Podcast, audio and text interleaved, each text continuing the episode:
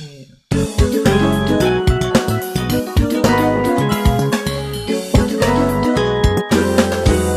い。そしたら、えーっと、今日また気づき目覚めトークショーを始めていきたいと思います。えー今日のお題なんですけども、えーっと、実はね、最近、えーブログ読んでくださってる方は知ってると思うんですけども、万波さんがすごい奇跡的な方法で、えーっと、竜のカードをね、はい手元にね、はい。あのー友人さんのカードですね。うんうんうんうん。あの、来ること。これも面白いのよね。これも奇跡とかもすごい出会いでしたね。なんか聞いてびっくりした。びっくりし、自分自身もびっくりしました。うんあの、お客さんがカードをプレゼントしてくださるっていうことで、うん。あの、初めは本当に2つ、2種類付きのカードっていうのをくれるっていうことやったんですけど、うん当日来てたらなんとこの竜のカード3つ持ってたんですね。うん。で、この竜神さんのカードっていうのが、実は私がずっと気になってて、うん。買おうかどうしようか、買おうかどうしようかをずっと繰り返してて、本屋で見たりいやもうアマゾンで、あなんかネットかなんかでなんか見てて、あんまり竜神ってそもそも興味がなかったんですけど、なんかたまたま見て、あ、気になるなっていうので、頭の隅にやっぱ残ってて、で、調べていくうちに、あ、やっぱり欲しいかも。あ、でもな、カードいっぱい持ってるしな。もうこれ以上増やして、ツール増やしてもな、みたいなところで、ちょっとこう、足踏みをしてたっていうのがあって、うんでも本当に数日、本当に数日です。数日後ぐらいに、うん。こういう形で自分の元に来たっていう、まあ奇跡の。びっくりしたんでしょ？びっくりしました。もう飛び上がって、うん。あもともとプレゼントしてくれるって言ってた二つのカードこっちのけで、あーって、ち、それ何みたいな。欲しかったみたいなね でもお客さんもそれを聞いてすっごい喜んでくださってあ、でもその方もなぜかわからないけど、この竜神のカードがすごい気になって、あ、この竜神のカード万波さんみたいな感じで、なんかこう手に取ったっていうようなエピソード。で、でも、まんちゃんってさ、そういう奇跡的なことないと、信じないんですよ。信じひんよね私 基本ねはい信じないんですよ。自分で体感しないと、うん本当にこう頭で聞いてるだけだと、あ、そうなんや、くらいの感じだけど、こうやって体感させられると、バチッとやっぱそこにつ自分がつながるので、だからもうすもう、計り知れない信頼感ですよ。奇跡がゆ 唯一スイッチやねんね。スイッチそうすると、びっくりする奇跡って起こすねんね。起こります。ほんまにびっくりするよ。すごいね 毎回そうじゃないと、ね。あかんみたいな。だから本とか読んでても、なんかね、ピーって感じなんですよ。なんか体感しないと。はいはいだから頭でなかなか理解ができないタイプなの、整理ができないので。だって、うちのサロン来るっていうきっかけも、うんカードで、あの、何回引いても同じカードが出るっていう奇跡が起きて、もうこれほんまやわってなったみたい。怖かった、初めは。だから、こういうなんか目に見えないものとか、そういったカードって全く信じてなくって、たかがカードでしょみたいなはい感じやったのを、その本当にこうカードリーディングっていうのをしてもらって、その時は誰にしてもらったかな？誰かにしてもらってるんですよね。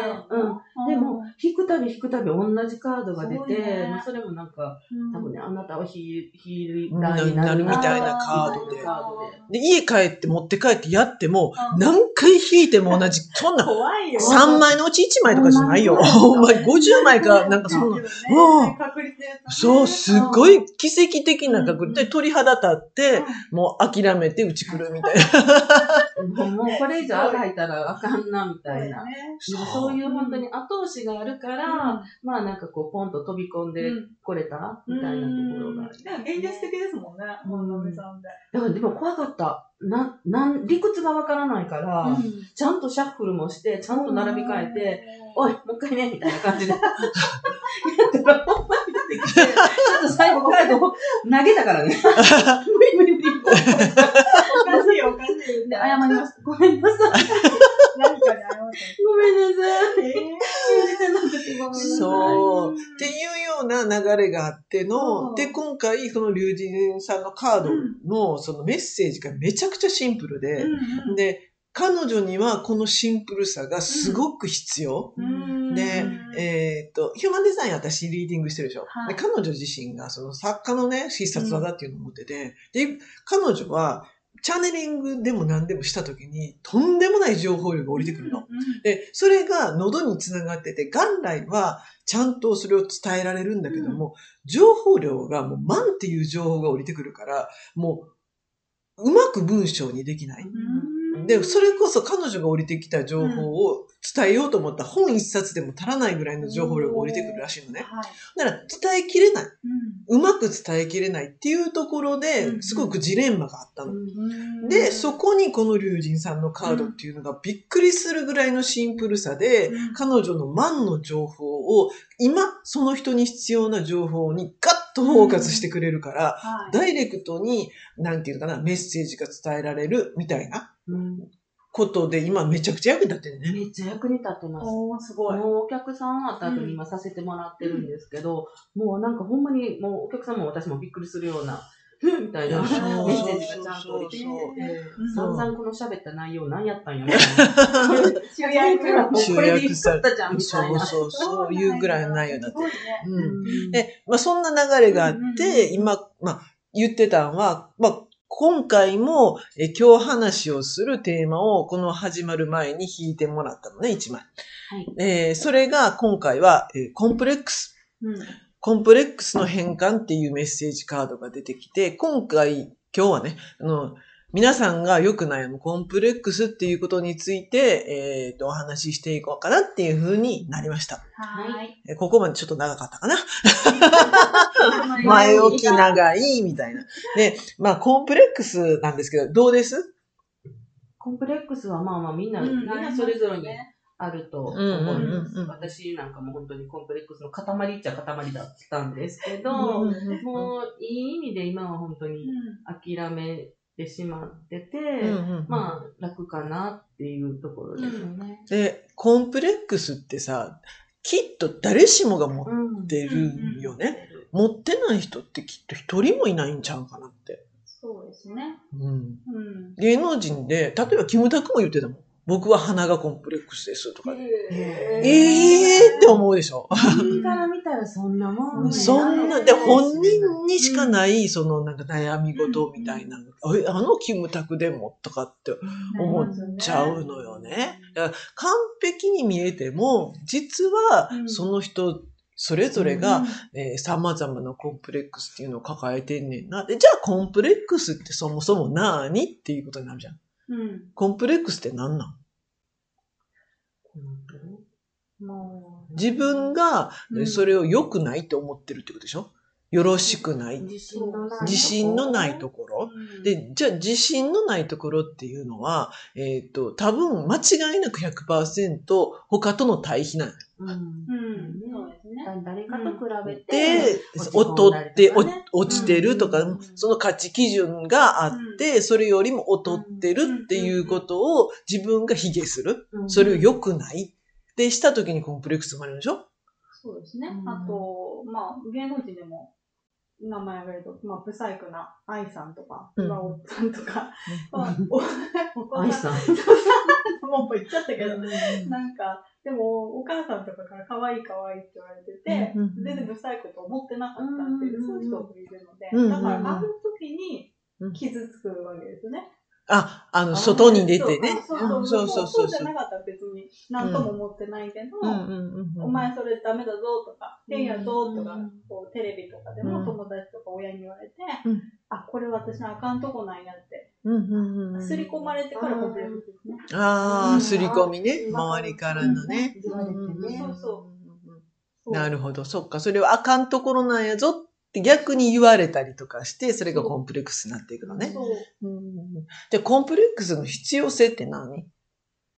うーん、まあ、数比とかで私も見て思うのが、うんまあ、コンプレックスっていうか、まあ、その、普通にその人で目につくから言われるわけで、うん特性の一つ。そうだよね。実は。そう、だから、恋の裏表で目立ってるとこだから、そう目個性なんよねそうそうそう。っていう感じですかね。そうよね。うん人と違うから目立つ。そう目立つから昔は叩かれた。うんでもこれから時代が大きく変わるから、うん前にも昼、夜の時代から昼の時代になるよって言って、夜の時代っていうのは真っ暗闇で、それこそ、えっ、と、み、うんと、生きていくのも大変な時代。うんだから、こう、ルールっていうものがあって、それから外れへんようにして、うんで、外れたら命の危険に関わるから、うん。もうみんなして、その個性をできるだけ出さずに、出る杭は叩かれて。だって、そうしないと後に続くもんが、あの、死ん、死んじゃう可能性、危険性があるからね。こう、一つのルールにのっとってみんなで同じ方向に進んでいけへんと、みんなそれぞれがバラバラなことをすると、真っ暗闇やから、こう、わけがわからなくなって、迷っちま、え、え、えっと、迷っちゃう？う？ん。迷ってしまって、で、自分だけやったらいいねんけど、それを見て、後に続いていく人間がいてたら、その人たちまでもいけ命の危険うん。にさらされる可能性がある。そうすると、人間の生存危機になるから、うん。だから、この地球っていう規模で、えっ、と、自由、自由を、うん。できるだけせずに、統規制して、ルールっていうのを決めて、っていうのが、もう時代やって。でも、こっから昼の時代になるやん。昼の時代になると、本当に、ちゃんとみんな見えるから、周りが。で、好きに生きても迷わない。道がわかる。で、それこそエネルギーも芳醇にある。だって、日の光がもうんう、さんさんと浴びるわけやから、いくらでも、こう、なんていうのかな。えーっと、収穫がある。な、何をしてても生きれる時代になるのね。で、こっからの時代ってめちゃくちゃ個性って大事になる。の。昔は出る杭は打たれた。それは生存のため。でもこっからは逆に個性的でないと、謳歌できない。でそういう意味でコンプレックスっていうのは個性なんですよっていうことなんよね。で、それをどう変換するか。コンプレックスの変換までなってるやん、メッセージは。そのタイミングに今来てるんじゃない？っていうことやね。だから何かにコンプレックスがあるっていうことは、それは個性ですよっていうことや。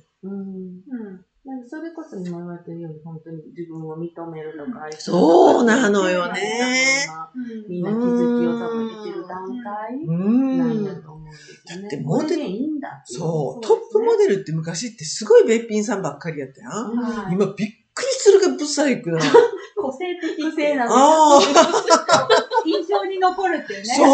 ほんま綺麗な顔そうよね。よりね。うんなんかこう、あ、あって、こうでもバランス的にこうやっぱ体がシュってなってるから、あそあ、もうガーンってこう衝撃うん的な人の心に、なんていうの、残るような人たちがめちゃくちゃ多いよね。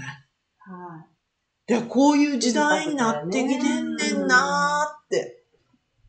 ただ綺麗なだけはもう違うんかもしれへん。うん。うん。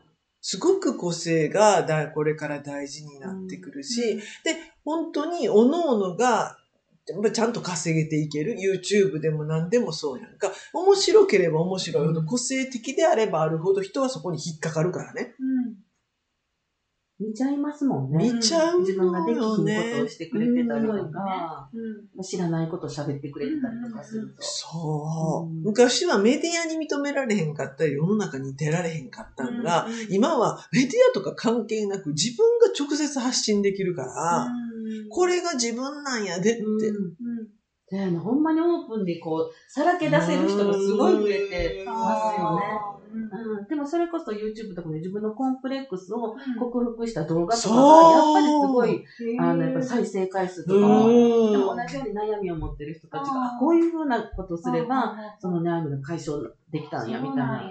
結果見せてくれてるので。あ、こうなるんだって、昔すっぴんとか絶対出せへんかったんが、今はもうなんか化粧する前のもう あ、りえへん状態からめちゃくちゃべっ変わるよね。ほんますごいよね。それ両方見せるじゃんすごくメイクでこんだけ変えるああ別人ですもんね。別人、ほんまに別人。で、それがこう認知されてくると、男の子たちはもうどうでもよくなるんじゃん。どうせ作り顔やろってなるから。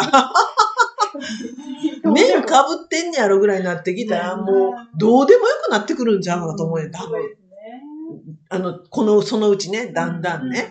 だからそういう顔のコンプレックスなんかいくらでもそうやってもううん外せるじゃないけども、うん。いくらでも変換できるんでね、うんうんうんうん。自分のちょっとした努力やったりとか。であとはもう本当に整形もめちゃくちゃ発展してるし、で当たり前やしね。でね、整形なんて昔は隠してたじゃん。はい。今は、うん。こんなブサイクが整形でこんなに綺麗になりましたとか、で、あと、何？その家庭、あの、こんな痛いですよとか、もう満月ポンみたいな顔になった、どどど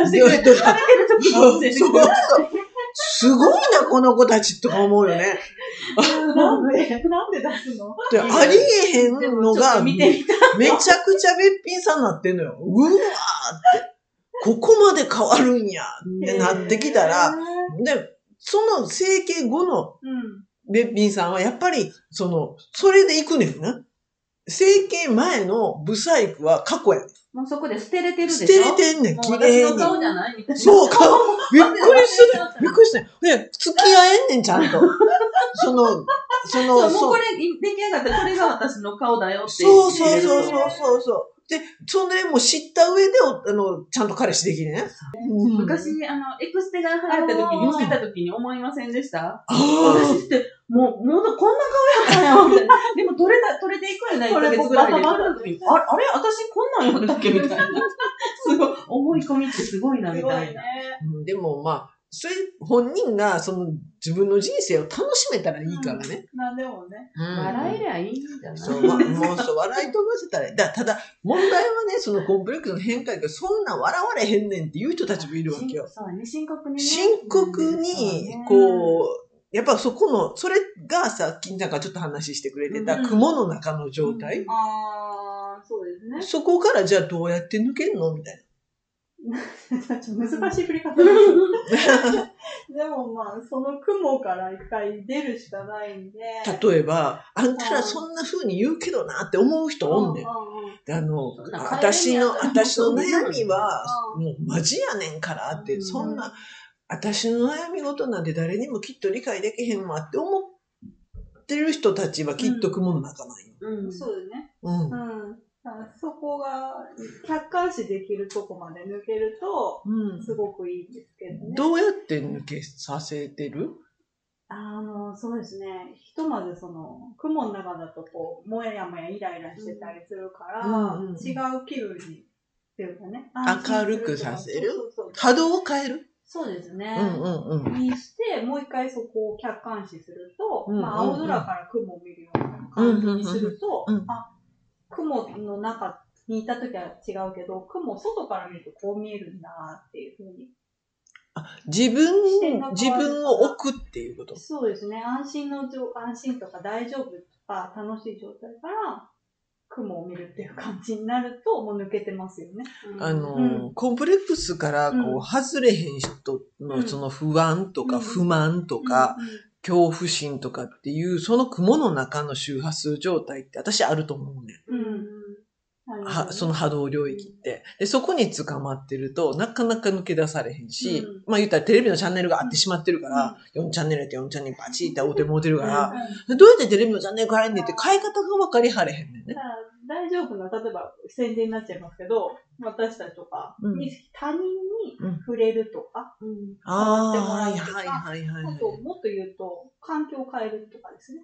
あと、本当に人の力って大きいよね。人強いです。だから、そういう馬鹿にするとか認めてくれない人が周りにいるわけなんで、うんうんうんうんうん。違うエリアに。それってもう完全にトラップにはまってる状態だよね。そうそうそうそう。ね。で、全然違う人たちってその周波数領域持ってるから、うんそこの中に自分を物理的に放り込むだけでもう周波数変わるよね。あそうですね。簡単な話そういうことよね。うん、あそれで留学するとかもいいかもしれないし、そうやね。友達をちょっと違うところで作るとか。全然視点、違う視点で見てくれる人と会話をするとかうんうん、な周波数が一気にパーンって外れる。そうそうあとは笑いね。笑いですね。笑いは本当にこう、一回ぐちゃぐちゃにするんよね、周波数を。うんそうするとリセットしやすくなるのね。だから、よっぽどよっぽど落ち込んでる時って、めっちゃ笑いで周波数一回ぐちゃぐちゃにして、で、そういう高い周波数の人たちとか、高い周波数の本とかに触れるうん。うんことで、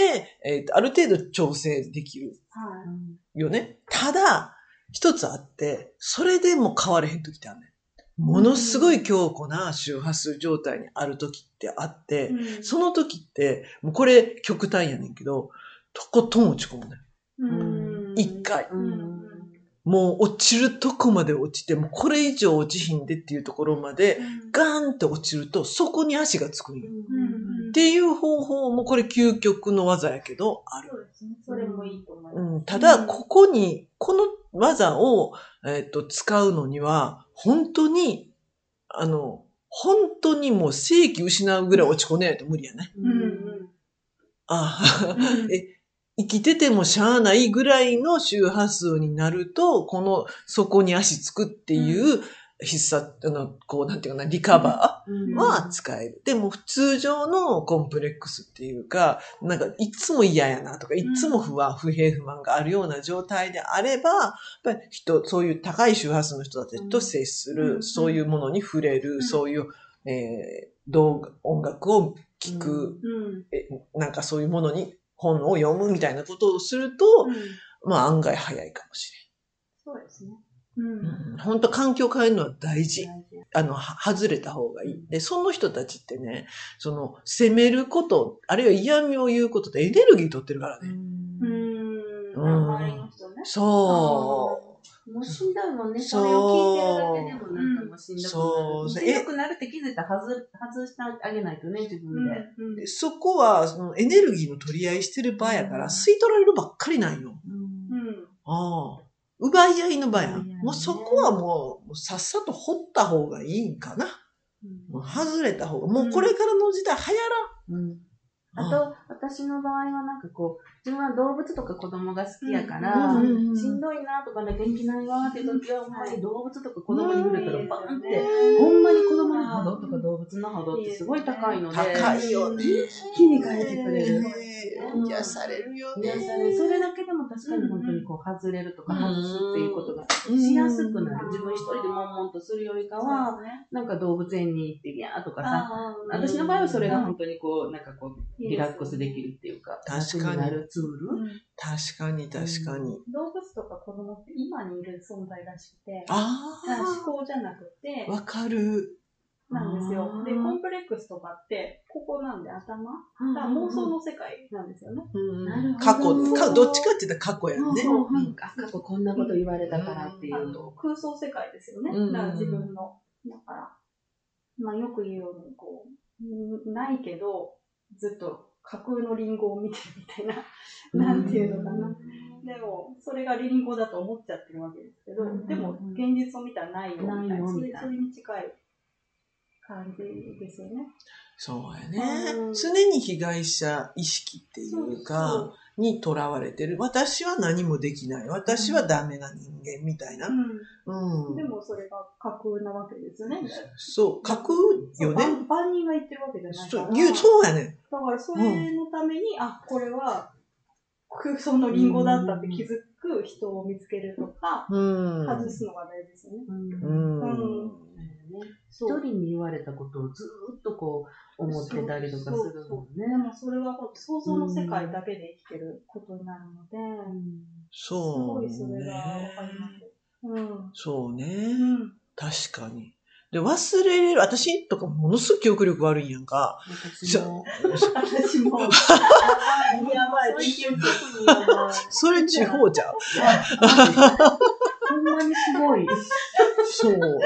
だから、そういう人間ってさ、その逆に思い出そうと思っても、ちょっと思い出されへん。昔はそれをこうちょっと恨んだ？うん。うんあの、なんで、親をね、なんでこんな記憶力悪くんだや、みたいに思ったんやけど、今はめちゃくちゃありがたくて、うん。ええことも思い出されへんねんで、逆に。悪いことも思い出されへん代わりに。で、何度食べても美味しいみたいな。